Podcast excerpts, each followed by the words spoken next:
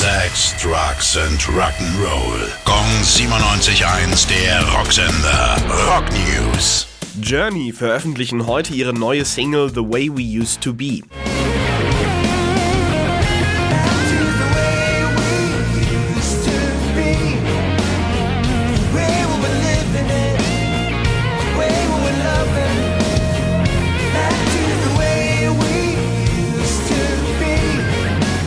Es ist der erste Song in dem neuen Lineup ohne Ross Valerie und Steve Smith, die beide seit Anfang letzten Jahres nicht mehr dabei sind.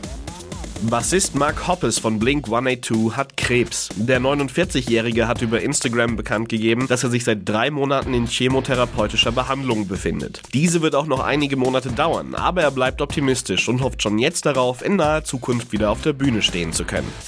Gong 97.1, der Rocksender. Rock News. Sex, Drugs and Rock'n'Roll.